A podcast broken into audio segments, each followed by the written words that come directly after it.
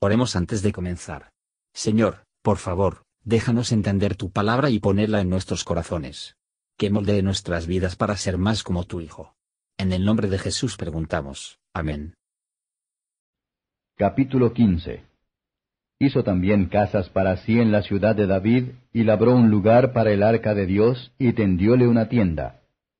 Entonces dijo David, El arca de Dios no debe ser traída sino por los levitas, porque a ellos ha elegido Jehová para que lleven el arca de Jehová, y le sirvan perpetuamente. Y juntó David a todo Israel en Jerusalén, para que pasasen el arca de Jehová a su lugar, el cual le había él preparado. Juntó también David a los hijos de Aarón y a los levitas. De los hijos de Coat, Uriel el principal y sus hermanos, ciento y veinte.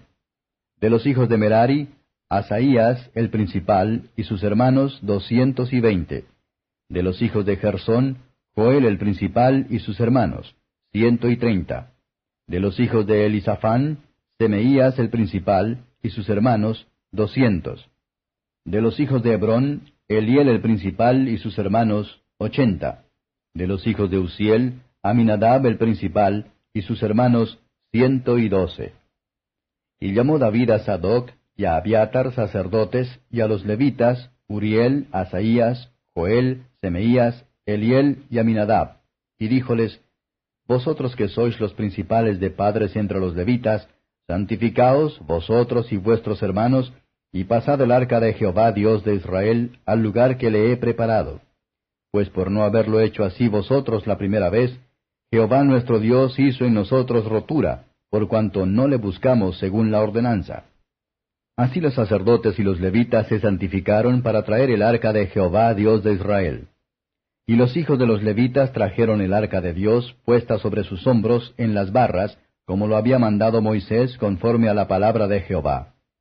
Asimismo dijo David a los principales de los levitas, que constituyesen de sus hermanos cantores con instrumentos de música, con salterios y arpas y címbalos, que resonasen y alzasen la voz con alegría. Y los levitas constituyeron a Emán, hijo de Joel, y de sus hermanos a Asaph, hijo de Berequías, y de los hijos de Merari y de sus hermanos, a Etán, hijo de Cusaías. Y con ellos a sus hermanos del segundo orden, a Zacarías, Ben y Jaasiel, Semiramot, Geyel, Uni, Eliab, Benaías, Maasías y Matitías, Elifeleu, Mignías, Obededom y Geyel los porteros. Así Emán, Asaf y Etán, que eran cantores, sonaban con címbalos de metal. Y Zacarías, Jaasiel, Semiramot, Geyel, Uni, Eliab, Maasías y Benaías, con salterios sobre Alamot.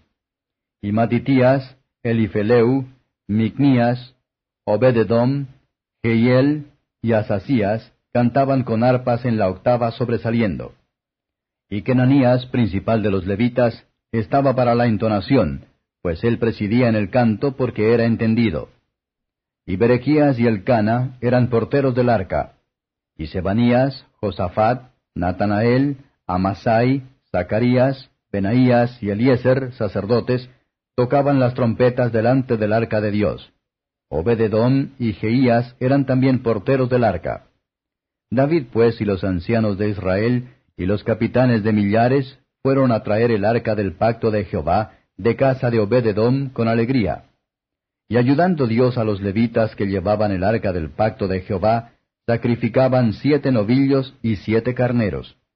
Y David iba vestido de lino fino, y también todos los levitas que llevaban el arca, y asimismo los cantores, y Kenanías era maestro de canto entre los cantores.